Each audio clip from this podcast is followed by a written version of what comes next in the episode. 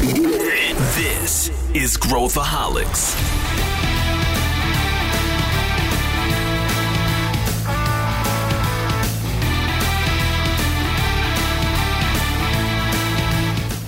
Olá pessoal, aqui é Pedro Weingärtner e esse é Growthaholics, o podcast para quem adora inovação e empreendedorismo.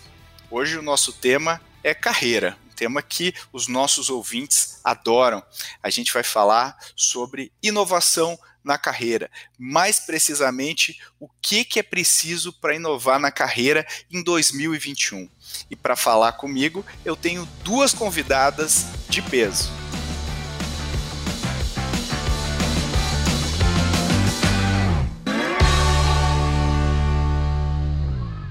Maíra Abimorad, seja muito bem-vinda ao Growthaholics. É um prazer contar com você aqui. Valeu, Pedro, Maju, um prazer estar aqui com vocês. Bom, falar do tema que eu mais gosto de falar, né? A carreira dos outros.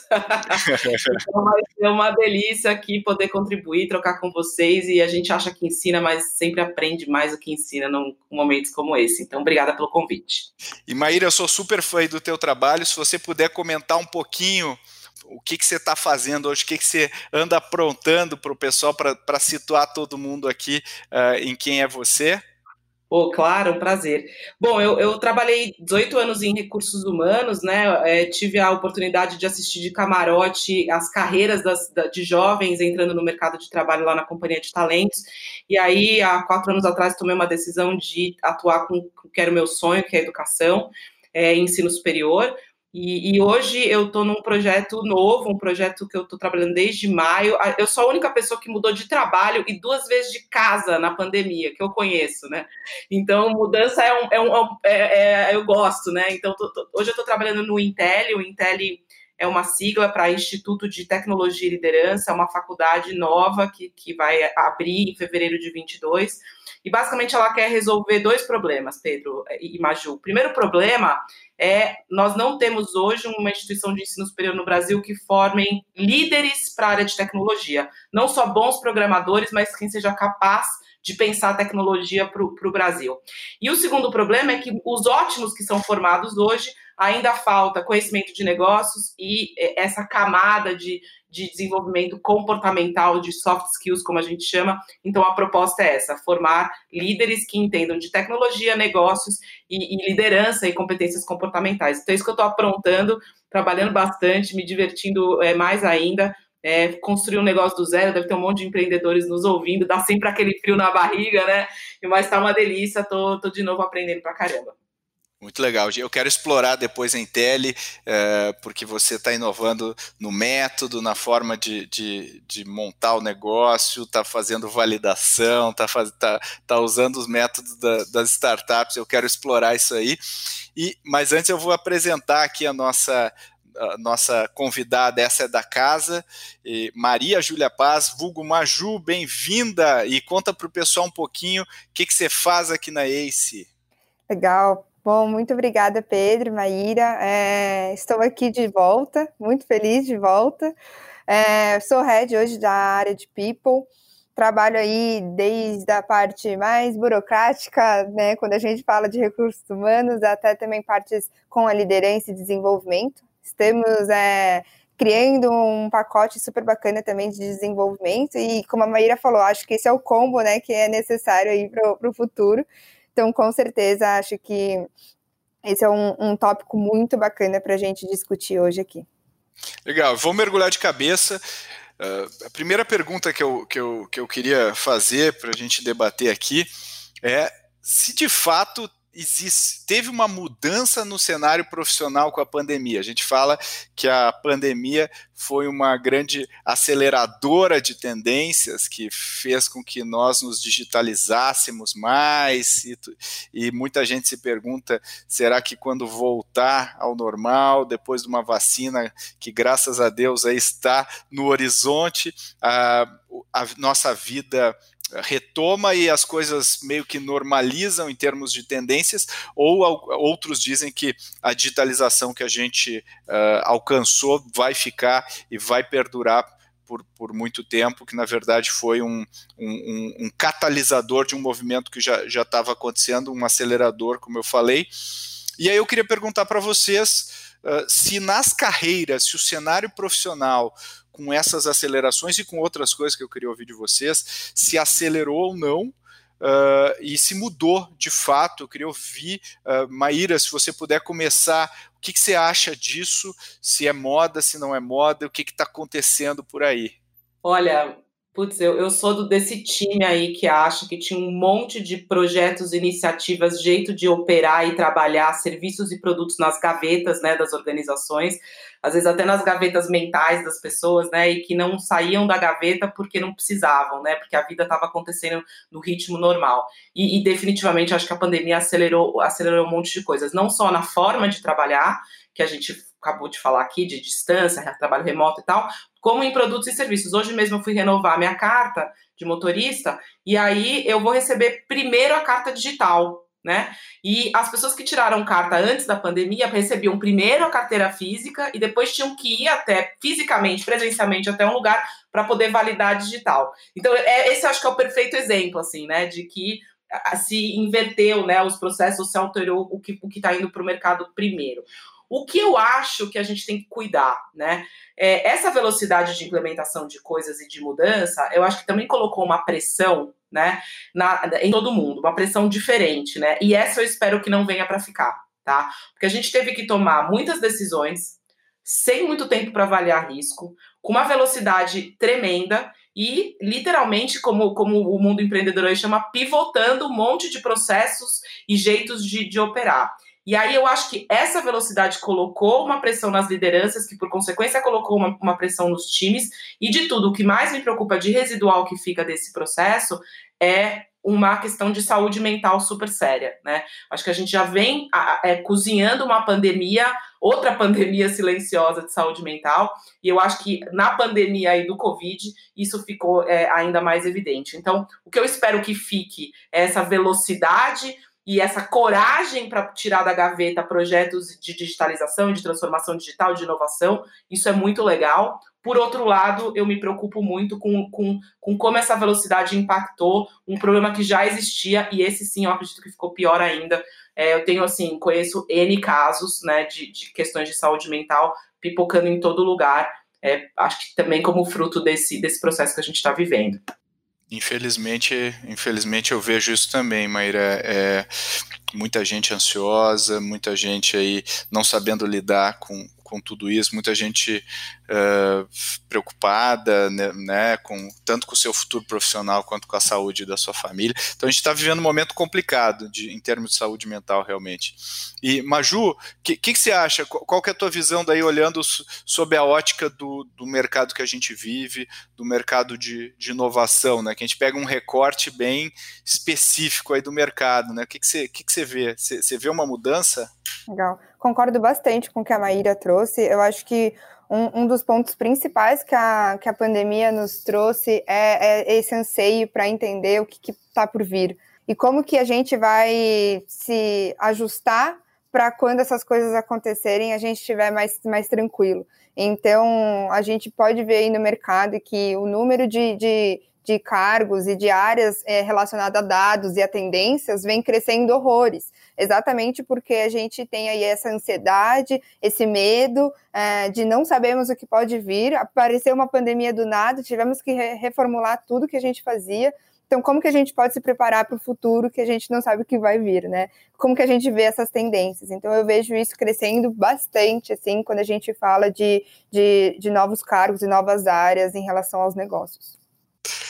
Legal. Eu acredito nesses pontos e também eu queria reforçar que quando a gente fala da, de uma mudança de mercado, também muda a maneira como a gente precisa se preparar para esses negócios. Né? A Maíra está vivendo, inclusive, uma experiência pessoal de construção de um negócio utilizando uh, o, o, o mindset de startup. Né? Eu acho que esse é um bom, esse é um bom gancho para a gente começar a discutir o, o, o que, que ganhou peso nesse né, de, em termos de conhecimento nesse, nesse cenário e, e, pensando também né, no propósito do teu negócio, né, Maíra, que é uh, formar jovens em computação, informática, enfim, programação, uh, que, é, que é um claramente um gap, mas mas o que mais, né? O que, que conhecimentos ganharam peso nessa, nessa mudança uh, que a gente está vivendo hoje, ou, ou não necessariamente ocasionadas pela pandemia, mas ocasionadas pelas mudanças de mercado que a gente já está vivendo há algum tempo, e que, que mudou na forma de adquirir esses conhecimentos? Porque a gente sempre foi educado, ah, preciso fazer uma coisa, preciso saber uma coisa, faz um curso, e aí as pessoas ficam fazendo cursos. E o que, que mudou nesses paradigmas de educação e, e, e aquisição de conhecimento e conhecimentos que eu preciso ter, na sua visão, Maíra?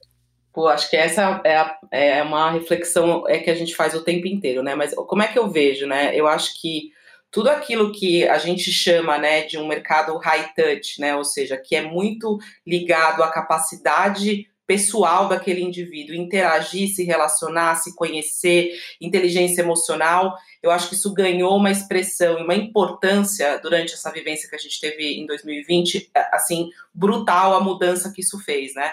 É, a, a, na cabeça, inclusive, das lideranças das companhias, o quanto inteligência emocional, relacionamento, comunicação, que eram, que eram competências, vou chamar assim, de segunda classe, né? Então, ganharam, uh, é, subiram no ranking, vamos dizer assim, do, do, grau de importância. Do outro lado, eu também acho que o que a gente chama de high-tech também ganha uma importância muito grande. E eu não estou falando só, Pedro, daquilo que o Intel se, se propõe a resolver, que é, que, que é, por exemplo, formar líderes, programadores, enfim. Eu estou falando da transformação que todas as áreas está, está, estão vivendo com tecnologia. Então, hoje, por exemplo, um, um, um, um, advogado, vamos imaginar, que não entende de LGPD é um problema, entendeu? E não estou falando de não falando de entender a lei, eu estou falando de entender quais são as tecnologias que vão fazer com que a lei possa ser verdade, que riscos que os seus clientes estão correndo. Como, por exemplo, um profissional de publicidade e propaganda clássico, né, que não entende hoje o que é performance marketing, é um um, um, outro problema, né? Então eu vejo que, que tecnologia que tinha um espaço uh, de suporte, vamos chamar assim, aos negócios, passa a ter um papel transversal. O que isso quer dizer? Estará em tudo que a gente faz, então não haverá mais nenhum negócio, na minha visão, a longo prazo, que não tenha um componente forte de tecnologia. Os negócios de moda serão de tecnologia, o agronegócio será de tecnologia, os bancos serão de tecnologia e por aí vai. Então ela, ela passa a ser transversal. E a outra coisa que ela passa a ser absolutamente invisível. Ela está em tudo, está presente o tempo inteiro e transforma absolutamente todas as carreiras e profissões. Então, edu se educar em relação à digitalização do mundo é algo que, independente de você saber programar ou não, é importante que você que você é, saiba. E aí é, é, muito, muito interessante esse processo que eu estou vivendo da construção da escola, como você falou. A gente está usando tudo aquilo que a gente aprendeu no livro das startups, né? Então, assim, faça pilotos, MVPs, né? Que a gente está chamando, testa, muda, erra rápido, erra barato, né? Para a gente lançar algo ouvindo o usuário, que é o nosso aluno, né? Que estão participando aí desses, desses pilotos, e o Pedro teve a oportunidade de acompanhar um deles. Enfim, então, então eu acho que a gente está usando né, esses conceitos para poder, poder construir um modelo de ensino que seja contemporâneo. E, e só para encerrar, o que isso quer dizer na nossa visão, né?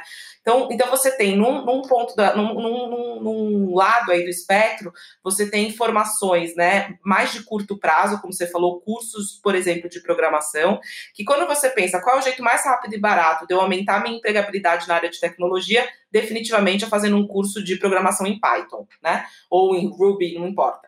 E isso vai, vai levar o profissional a dar um passo, né? Ele conseguir um emprego como programador, por exemplo. O que, que essa formação não vai dar? O próximo, próximo passo. Né? Que é o quê? Essa, essa visão mais ampla de negócio, entender e refletir sobre ética e tecnologia, e é isso que a gente que a gente se propõe a fazer, e não é nada trivial de, de ser feito, né? treinar é, competências comportamentais é muito, muito mais difícil, ou soft skills, do que ensinar a programar.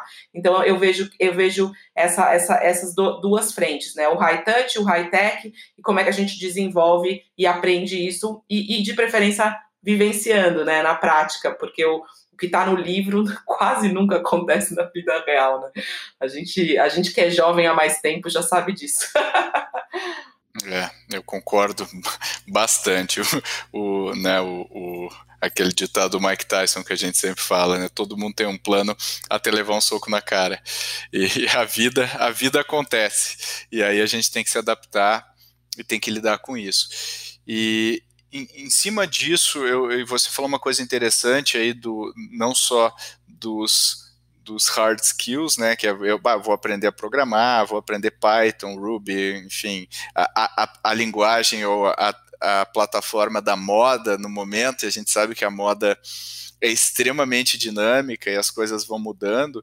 E eu queria perguntar, fazer a mesma pergunta para a Maju, né? Que tá hoje a Maju tá, está liderando a equipe que faz o recrutamento de pessoas que estão diretamente envolvidas em projetos de inovação nas maiores empresas hoje do país. E eu queria perguntar para a Maju em termos de conhecimento, o que, que ela vê que tem mais peso também, hoje, hoje o que está pegando, e, e, já pegando essa, essa, essa derivativa aí que você colocou de, de, de soft skills, o que, que a gente tem em termos de soft skills procurado também, que eu acho que isso também vale como um, como um insight para quem está nos ouvindo. Depois eu, eu até colaboro em cima aí do que, do que você falar, Maju, mas o que, que, você, que, que você vê? Legal.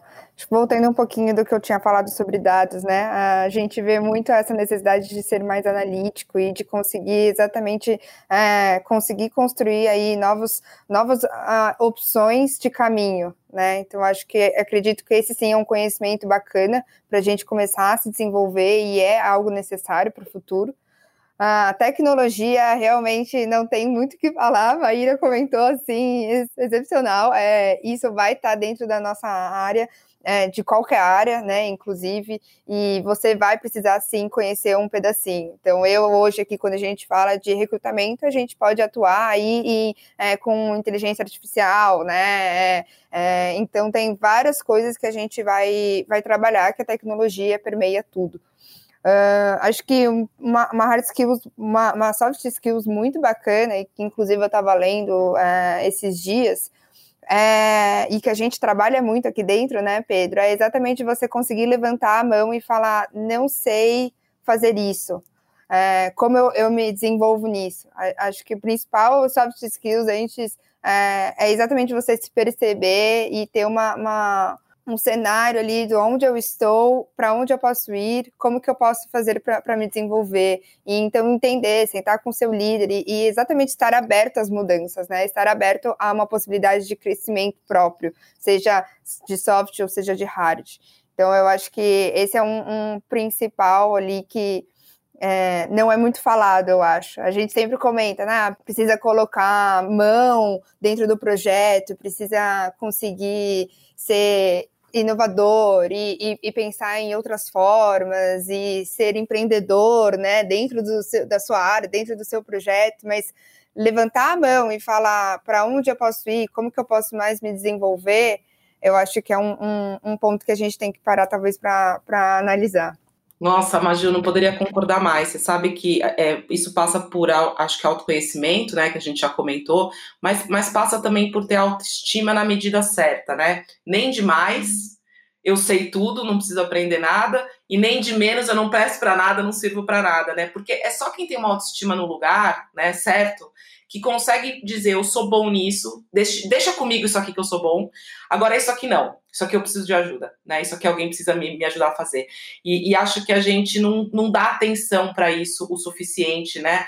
Nem na formação, às vezes, dos nossos filhos, a gente não foi educado a pensar sobre a nossa autoestima, construção da nossa autoestima, e às vezes a gente leva uma vida inteira para trabalhar, mas eu acho que é um ponto excepcional, assim, que você trouxe das pessoas fazerem essa reflexão e ter essa integridade emocional e intelectual de dizer, isso eu faço bem, aquilo eu não faço, e conseguir comunicar isso com segurança, clareza, e, e encontrar no, no entorno segurança emocional para ter essa conversa transparente, clara, né?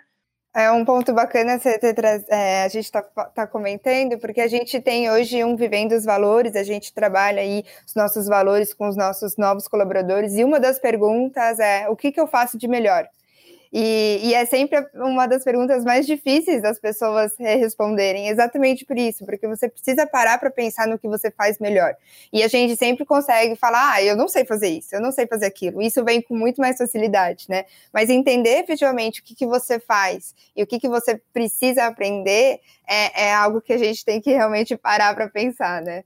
É, eu acho que o, é, são, são pontos muito interessantes, é porque tu vê numa era em que a gente está sendo inundado aí por inteligência artificial, tecnologia, programação, o autoconhecimento nunca foi tão importante. Né, que nem a Maíra falou, a gente está tendo hoje uma epidemia aí de doenças mentais, né, não, não só causadas pela pandemia, mas causadas por N, N fatores que a gente vive hoje. E é, dizer eu não sei não é bem visto nas empresas. E eu, e eu vivenciei isso na prática com, com líderes que, ao se deparar com conceitos novos que a gente trabalha, uh, não tinham uma segurança psicológica na frente dos seus liderados para falar: eu não tenho ideia do que vocês estão falando aqui, eu preciso aprender tudo isso aí que vocês estão falando, me ensina e eu não sei o que é blockchain, eu não, não sei como conectar isso aqui com isso aqui, não sei o que é esse método, não tenho ideia.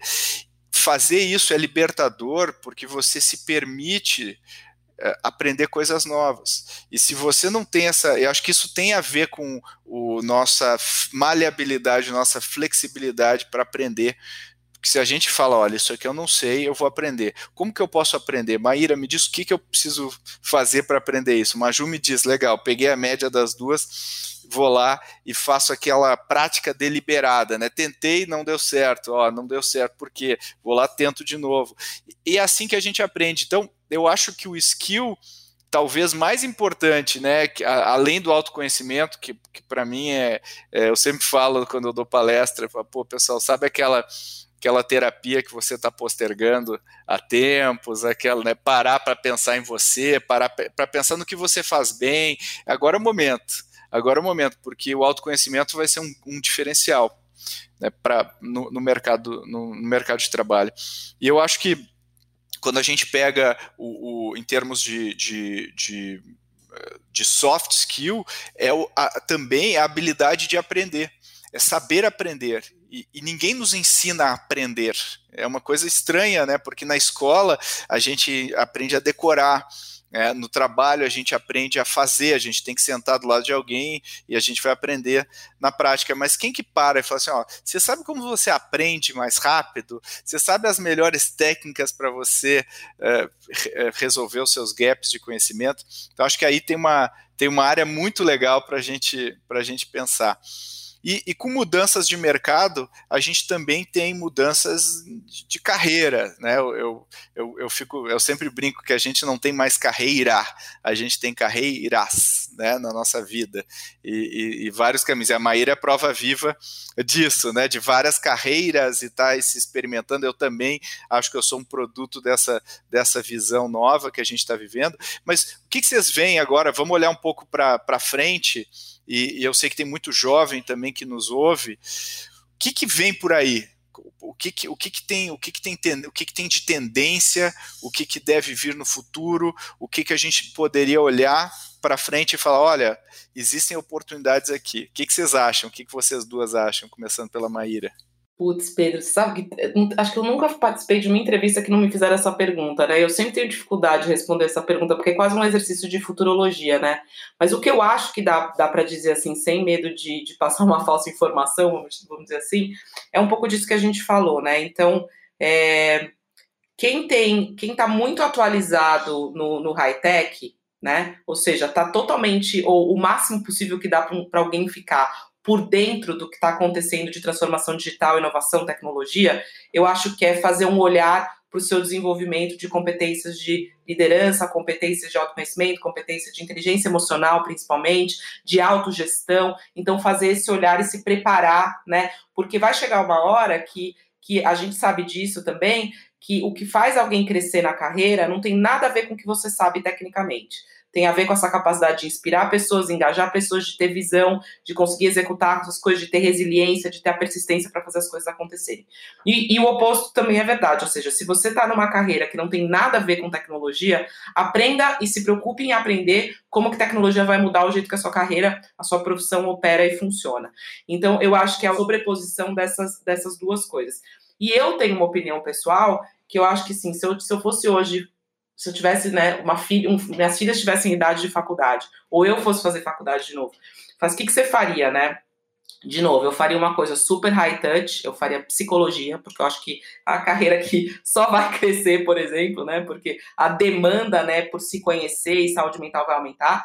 Ou eu faria uma coisa hiper high tech, né? Eu acho que eu estaria nesses dois nesses dois polos aí. Se eu fosse uma, fazer direito hoje, eu faria um direito que conseguisse oferecer um serviço muito personalizado e muito pessoal para o meu cliente, né? Indo aí para a história do high touch.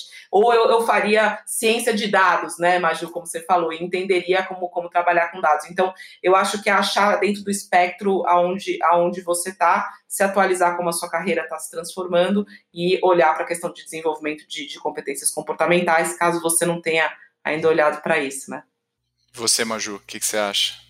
Legal. Uh, recentemente eu estava analisando as pesquisas da Robert Half e aí ele trouxe um pouco da ideia de, enfim, a tecnologia ela permeia sim todas as áreas, uh, mas houve aí então uma exponencial dentro de varejo, de logística, exatamente porque tivemos aí aumento do delivery, tivemos aumento de vendas online, então o marketing, vendas e toda essa parte é, de tecnologia também teve que se reajustar. É, inclusive, eu estava vendo esses dias também um cargo para dentro de marketing, que é analista de inteligência de mercado, que é exatamente um ponto do que a gente já vem conversando, né?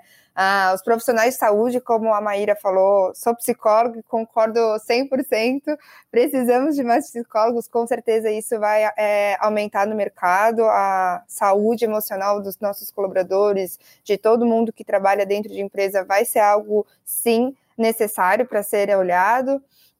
E a área financeira também vem aumentando bastante por conta da pandemia, então a empresa ali, né, quase caindo aos pedaços, quem que a gente vai contratar, o que que a gente pode fazer, e realmente a área financeira aí teve um, um aumento grande e provavelmente vai continuar aumentando, e, e eu imagino que a, a, a área de tecnologia inteira vai ser bem repetitivo isso aqui, mas é isso, vai aumentar com, é, exponencialmente.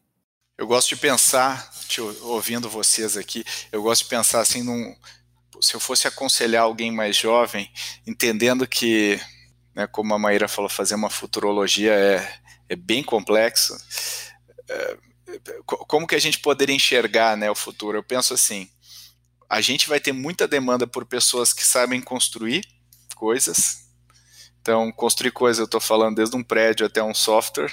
Saber construir é um skill altamente valorizado. Saber analisar é outro skill altamente né? E aí ler dados, saber entender uh, sistemas complexos e tomar uma decisão e saber liderar e, e saber liderar e, e, e, interagir bem num time de alta performance. Se eu tenho essas três características, eu vou me dar bem em basicamente qual, qualquer indústria que eu, que eu for entrar. E, o que é interessante, porque se a gente for pensar no que está acontecendo hoje com o, com o mercado que a gente tem um gap de pessoas que saibam construir no Brasil. Até eu não sei se é verdade, mas eu estava vendo uma, uma estatística, a gente forma mais advogados do que engenheiros no Brasil. Não sei se é verdade isso, Maíra. Depois vamos dizer que eu coloquei fake news, é verdade. Tá?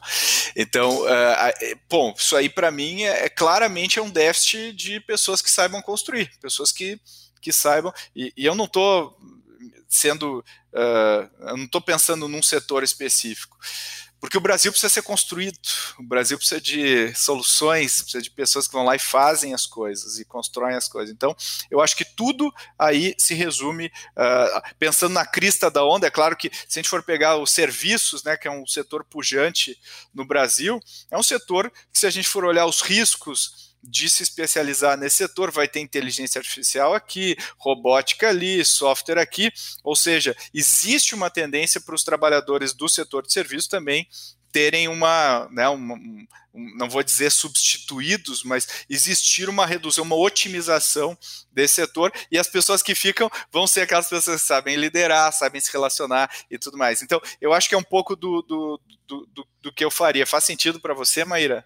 Putz, eu amei isso, adorei isso que você falou. Acho que faz todo sentido, né? Eu tô pensando aqui, é verdade que a gente forma mais advogado que, que, engenheiro, mas aliás, o que a gente mais forma no Brasil é advogado e é a gente que mais forma advogado no mundo, né? Acho que é, tem um. um isso é, um, uma, é uma, mistura de questões aí do porquê que isso se deu dessa forma, né?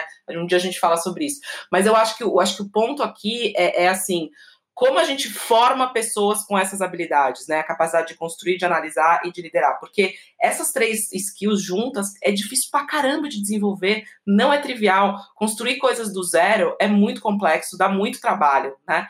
E aí, o que, o que eu vejo, o que eu, o que eu fico, fico observando, né? E por que, que o, esse projeto que eu tô hoje, o Intel, me apaixona tanto? Porque se a gente não formar lideranças capazes de pensar tecnologia no Brasil e para o Brasil, a gente não vai conseguir resolver as ineficiências do nosso país, que são diferentes das ineficiências dos Estados Unidos, que é de onde a gente mais consome tecnologia, que é diferente das ineficiências da China, que é um outro lugar que a gente vai passar a consumir cada vez mais tecnologia. Então, se a gente for ser só consumidor de tecnologia, a gente vai só consumir tecnologias que não foram pensadas para a nossa realidade. E eu realmente acredito que tecnologia é o que tem de mais. Eu brinco que é o que tem de mais perto de magia, né? Se magia existisse no mundo real, seria tecnologia. A gente também tem que, que se preocupar em ensinar e desenvolver tecnologia social, que é uma disciplina inteira, que é tecnologia a serviço da sociedade. Quem é a sociedade? Pô, os negócios e a sociedade, né? Melhorar a qualidade do ecossistema de negócios no Brasil é uma super prioridade, melhorar a vida das pessoas nas cidades, melhorar a nossa vida como cidadãos, melhorar a vida das crianças na escola. Então, assim, eu, eu só acho que, assim, a gente perdeu muitas oportunidades no Brasil, né? A gente perdeu bônus demográfico, a gente perdeu ondas de crescimento. O único jeito da gente fazer esse corre, corre atrás, né, do prejuízo no Brasil, eu acredito que uma das principais alavancas é o desenvolvimento de tecnologia brasileira para o Brasil, né? Então, assim, todo mundo que me liga e fala, pô, tô fazendo não sei o que em tecnologia, educação em tecnologia, eu falo, como eu posso ajudar? Fala aí o que, que eu faço para ajudar, porque se todo mundo que está fazendo fizer e der certo, ainda não vai ser suficiente, Pedro, para formar a quantidade, a qualidade de, de, gente pensando tecnologia no Brasil. Então, todo mundo tem que fazer alguma coisa, né? É isso aí, eu concordo. Eu acho que é, é um, é, um, é uma obrigação nossa, enquanto brasileiros que estão numa posição privilegiada, de apoiar cada vez mais a formação de pessoas com essas características. E, e assim, software é, é um eixo dessa equação. Né, eu estava vendo, ontem eu vi um post do, do, do, CEO da Brasil ao Cubo, que é uma startup que a Gerdau acabou de investir, e eles constroem uma, um, um, um, prédio em, em dias, em, em, poucos dias. Ele, tá, ele, postou uma foto de uma construção, foi feita em três dias, com a tecnologia brasileira. E, então, eu acho que é esse tipo de, de, de, de visão que a gente tem que ter aqui para o nosso país e o número de oportunidades que tem para pessoas que pensam dessa forma é infinito. E se vocês forem pensar, ninguém nos ensina essas três coisas de uma maneira estruturada. A gente que meio que tem que ligar os pontos ao longo da nossa carreira. Vocês já pararam para pensar nisso. Você faz uma carreira de engenharia, aí você aprende cálculo, você aprende. Ninguém fala, legal, vamos, vamos, vamos produzir agora alguma coisa aqui juntos, vamos fazer. Deixa eu te ensinar como é que a gente pensa sobre produzir, sobre construir. Agora vamos pensar como analisar, como juntar essas coisas aí no final. Liderar, então, a gente faz uma outra disciplina de liderança na faculdade, mas ninguém para e fala assim, ó, oh, Maíra, deixa eu te ensinar aqui o que, que você precisa aprender. A gente acaba tendo que aprender isso no meio corporativo, tendo a sorte de pegar um chefe, um líder que seja bom nisso e que ajude a gente a se desenvolver, né, Maju? Como é que você vê isso, Maju? Concordo plenamente, Pedro. É, a gente vê muito isso, a, a educação né, tradicional hoje não, não atende à necessidade do mercado é, de trabalho, claramente. Então, quando a gente. Hoje, hoje a gente tem um programa de summer que, nossa, quantos, quantos estagiários hoje já, já viraram analistas e estão crescendo dentro da ACE, exatamente, porque a gente está colocando eles ali na prática, a gente está dando a mão e falando olha, é assim que a gente está fazendo aqui, como a gente constrói, como a gente desenvolve, a gente dá sempre oportunidades para eles exatamente é, construírem a própria liderança com lideranças exemplares que a gente tem. Então, é, pegar na mão né, essas pessoas que estão iniciando o mercado, eu acho que no futuro a gente vai ter um, um, um, uma boa liderança. Né? Acho que é, esses jovens no mercado com certeza vão construir coisas muito melhores do que a gente já está vendo aí ao longo dos anos. Eu, eu, concordo, Maju. Eu, eu adoro quando vem um, um, um, acontece um movimento de desafiar o sistema, né? O jeito que, que as coisas são, né? Então, quando a gente olha, por exemplo, o, o diploma pelo diploma sendo, sendo é, questionado, né? O seu valor, isso, essa pergunta vem sido feita recorrentemente, né? Eu acho maravilhoso quando isso acontece, porque faz com que um sistema estabelecido repense o seu valor, né? E, e, quando isso acontece, coisas incríveis podem, podem sair disso, né? E um pouco do que a gente tem questionado é assim, eu, eu tenho acompanhado hoje, né, muito de perto, muito mais do que eu sempre fiz historicamente, a, a, a educação das minhas filhas que estão em casa, né? Então eu tenho visto muito de perto. Eu, às vezes eu, eu, eu, eu penso, mas não falo, tá? Cara, que coisa inútil Pra que aprender isso, né? Ainda mais desse jeito, sem, sem conexão com significado, com nada, vai esquecer tudo, né? Vai esquecer a fórmula, vai esquecer e tal. É, e, e, quanta coisa que poderia estar tá aprendendo, né? Que tem uma utilidade tremenda para a vida de maneira geral e que não tá, né? Então, essa é a reflexão que a gente faz toda vez que a gente vai botar ou tirar alguma coisa do nosso currículo lá no Intel. A gente fala, pô, isso aqui é realmente útil, né? Isso aqui realmente tem valor para a pessoa quando ela sair daqui? Ou, ou a gente está fazendo isso porque sempre foi feito desse jeito, né? E, e, se a gente colocar outra coisa no lugar? Porque hoje eu acho que eu só investiria quatro anos do meu tempo numa graduação se fosse para ter uma formação que de fato me preparasse para o mundo do trabalho, né? Como eu brinco, ensinar a trabalhar, porque as pessoas sabem, saem com um diploma e não sabem trabalhar, sim. Não sabe participar de uma reunião, não sabe organizar sua própria agenda, não sabe fazer uma ata, uma pauta, organizar prioridades, sabe coisa, coisa básica assim que a gente, né, que a gente sente falta. Então é um pouco também desse problema que a gente está querendo, a gente está querendo resolver, né? E, e, e, já aproveitando eh, essa, essa, esse teu relato, Maíra, comenta um pouco a proposta da Intel, né? O que, que é, o que, que significa, isso que eu acho que vale porque acho tão legal o projeto e o, e o, o, o propósito do projeto, por que, que ele existe e tal, mas eu acho mais interessante ainda a maneira como vocês se estruturaram para atacar esse, esse desafio. Então, Dá para comentar um pouquinho sobre o projeto? É que acho que o pessoal também que não conhece, eles vão ouvir falar, né? Ouvir falar. Ainda está pré-operacional, né? A gente ainda está rodando uh, testes, mas uh, o que, que é o projeto? Porque acho que vale a pena, é tão bacana que acho que vale a pena pessoal. Primeiro, primeiro, eu adoro quando uma pessoa fala a gente, né? Porque a gente está fazendo mesmo, todos nós, né? E quem mais quiser participar está convidado já. Um problema enorme que tem muita gente tem que ajudar a resolver. Mas, mas basicamente o Intel é um instituto de tecnologia e liderança, uma organização sem fins lucrativos que visa formar as futuras lideranças de tecnologia no Brasil, do Brasil para o Brasil, né? Ou seja, como usar a tecnologia para resolver os problemas é, do nosso país, né? As ineficiências tantas que a gente tem, seja no setor privado, seja no setor público, seja no paragovernamental aí, enfim, todo lugar em que haja um, um problema que pode ser resolvido por tecnologia, a gente está interessado em conhecer esse problema. Por quê? Porque o nosso currículo, como o Pedro falou, ele não é um currículo baseado em disciplinas. Então, nós somos uma faculdade sem disciplinas, nenhuma, não tem nenhuma disciplina. E seremos uma faculdade sem sala de aula, não vai ter nenhuma sala de aula, tá? Porque o jeito que a gente pensou o nosso currículo é um jeito de ensinar por projetos, tá? Isso não é novo, tem muita literatura, tem muita, muito estudo, tem muita gente que estudou esse assunto e montou essa metodologia que chama PBL, né, ensino por projeto. É, a gente só decidiu executar, porque ninguém nunca fez uma faculdade 100% baseada em projetos, então a gente resolveu fazer. Então, a, a, lógica é a seguinte: no centro tem um projeto, esse projeto é sempre em parceria com um agente de mercado, ou seja, é um projeto relevante, real e atual. E aí a gente organiza esses alunos em grupos, esses alunos trabalham em módulos de 10 semanas, usam metodologia ágil para trabalhar e estudar, né?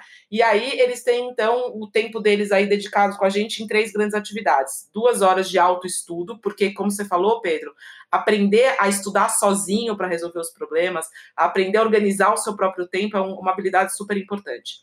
O, o, outro terço do tempo, o aluno tem aula, né? Tem, tem instrução, né? Ele precisa aprender com alguém que já sabe fazer. Então, ele tem momentos instrucionais, que a gente chama, que são aulas remotas, síncronas, assíncronas. E o terceiro e mais importante pilar, que é o tempo que o aluno dedica para trabalhar nesse projeto real. Então, o que ele aprende ontem ou hoje, ele coloca em prática hoje mesmo. Então, não é um dia, quando fizer um estágio, quando for trabalhar e tal. No mesmo dia, aquilo que ele aprende é aplicado no projeto que ele está trabalhando. E eu, o Pedro falou, a gente está pré-operacional, ou seja, a gente não está funcionando ainda, mas a gente está rodando os pilotos, né? A gente aprendeu com as startups como fazer, então a gente acabou de terminar um piloto com, com 25 alunos reais que vivenciaram essa metodologia por 10 semanas e, e, foram, a gente tem indicadores incríveis, mas o indicador mais legal de todos são os relatos, né? Então, um aluno é, no, no, último dia virou para a gente e falou assim: eu aprendi mais em 10 semanas do que em dois anos de faculdade, né? E isso para a gente assim valida a tese, né, do que a gente está fazendo algo que tem relevância. Então é isso. E a gente assim, a gente não tem, não tem nem site ainda, a gente tem um perfil no Instagram e, e no LinkedIn, a gente vai, vai ter, enfim, em breve mais coisas para contar, mas quem quiser participar está convidado já. Como eu falei, o problema é enorme e todo mundo que quiser contribuir, a gente está de braços abertos aí. Pedro já contribui horrores e aproveito para agradecer aqui publicamente teu, teu apoio ao projeto. Legal, eu contribuo porque eu acredito, e esse é o, o, o, problema que vocês resolvem, é o problema que a gente enfrenta, né, Maju? A gente tem o, o nosso desafio é transformar o Brasil né, através da inovação. Para transformar o Brasil, a gente precisa de gente que consiga executar, fazer essa, essa transformação. E a gente não tem, a gente não tem gente de, suficiente para suprir tudo que a gente precisa, é, e esse vai ser o grande gargalo de crescimento do Brasil nos próximos anos, pelo menos o crescimento da parte que vai diferenciar o Brasil, que vai posicioná-lo uh, no mundo como um polo de inovação, que eu acredito que a gente tem a vocação, o talento, o ambiente para ser. Só falta a gente colocar isso em prática e a gente precisa de iniciativas como essa. Por isso que eu apoio, incentivo, divulgo e acredito muito no, no trabalho.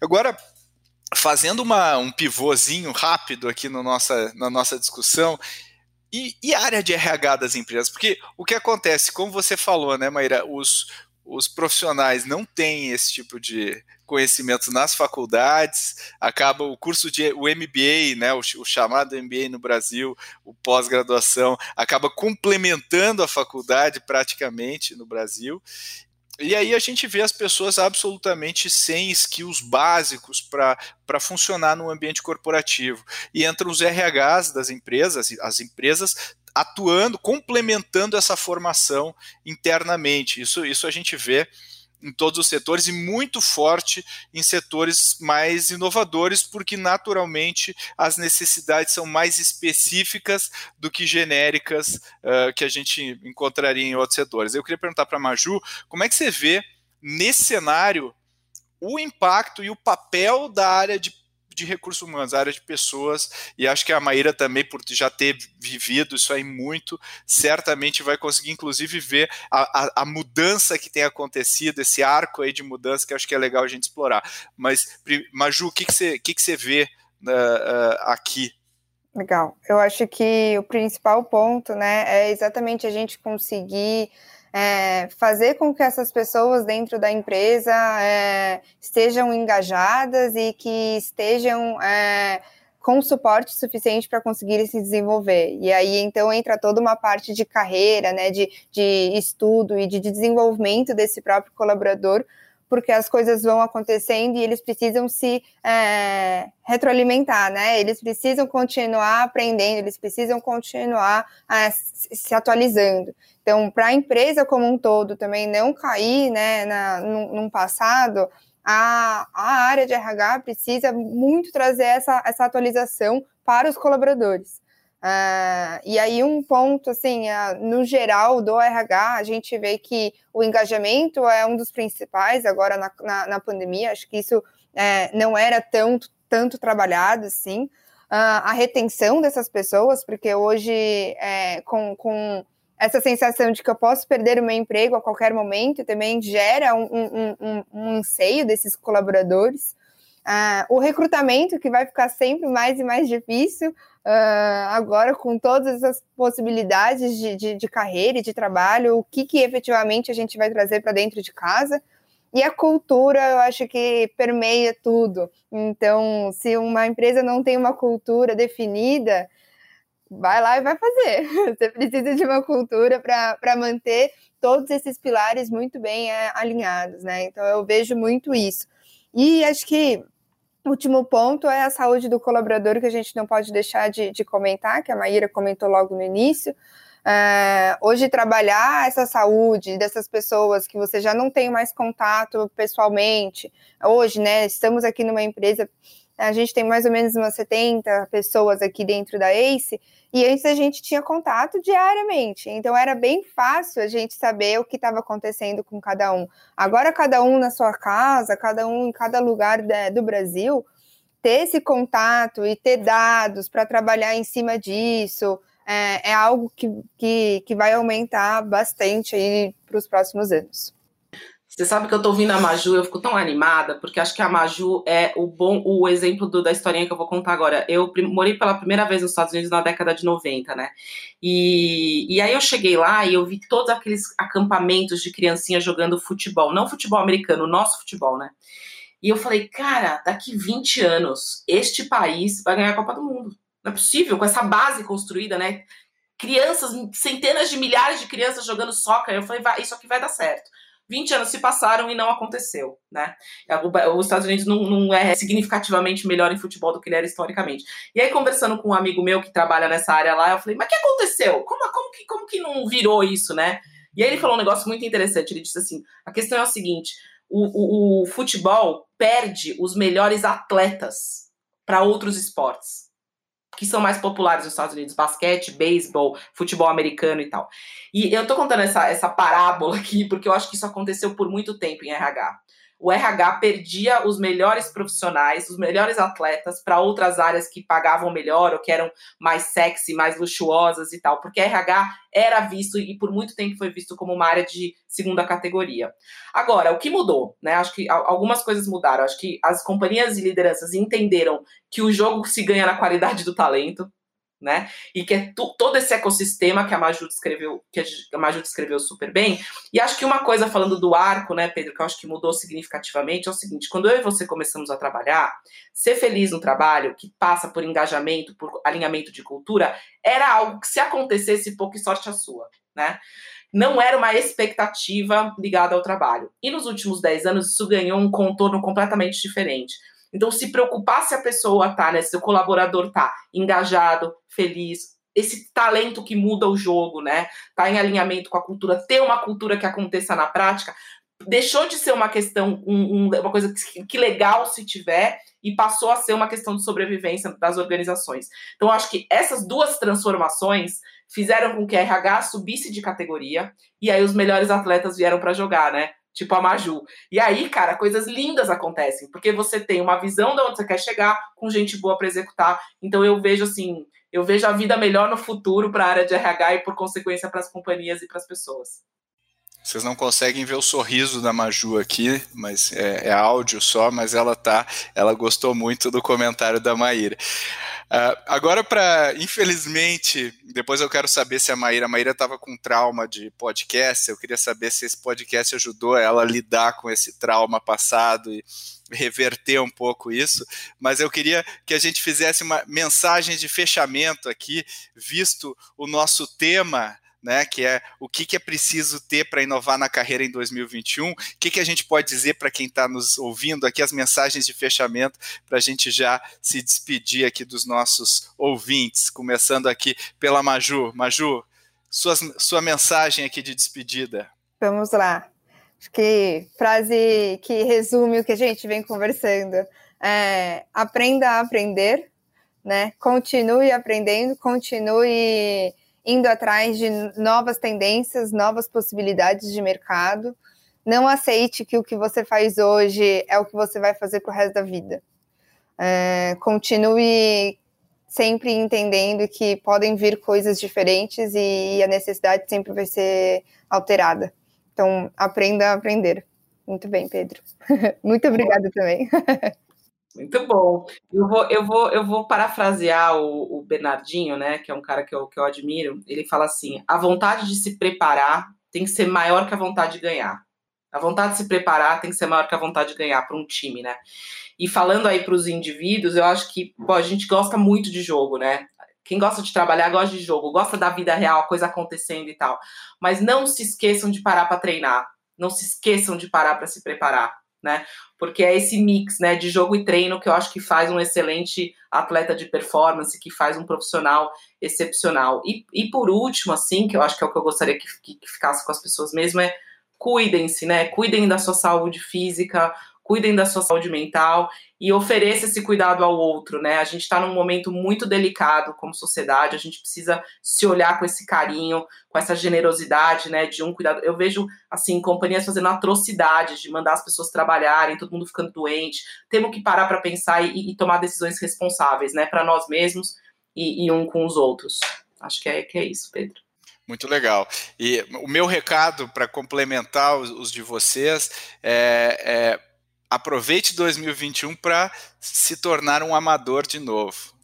É, porque a gente, a vida é muito curta para a gente ficar profissional a vida inteira e a gente precisa se tornar amador de tempos em tempos e fazer que nem a Maíra fez. Ela saiu de uma coisa que ela era profissional para se tornar amador e a gente só cresce se a gente se torna amador. Uh, mais de uma vez uh, na vida, né? várias vezes na vida.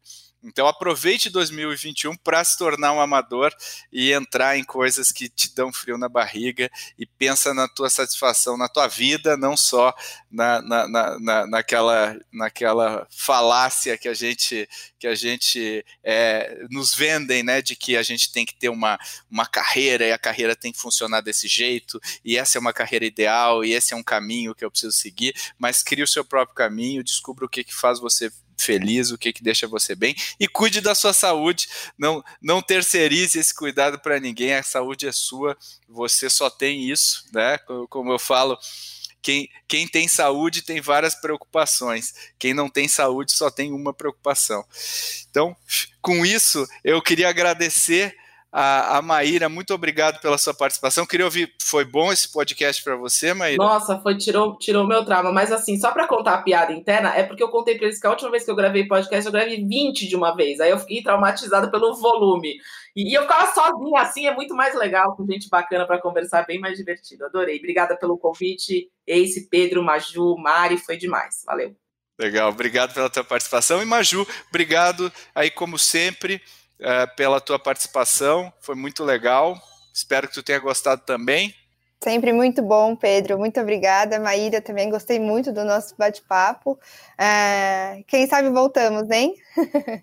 Boa, já fica o convite aqui para ambas voltarem a discutir esse tema. E você, queria agradecer você que está nos ouvindo. Obrigado pela sua audiência de sempre e muito obrigado por você compartilhar o nosso podcast para seus amigos, conhecidos, quem precisa ouvir esse tipo de conteúdo. A gente agradece o seu compartilhamento, a sua curtida, os seus reviews positivos do nosso podcast. A gente agradece muito. Se você, lembrando aqui o meu jabá, se você ainda não adquiriu a sua cópia do nosso novo livro Transformação Radical, acesse acestartups.com.br barra transformação, transformacal, sem acento, tracinho radical, que você pode adquirir o nosso novo livro. Tá muito legal, não perca. E até a próxima. Valeu, pessoal.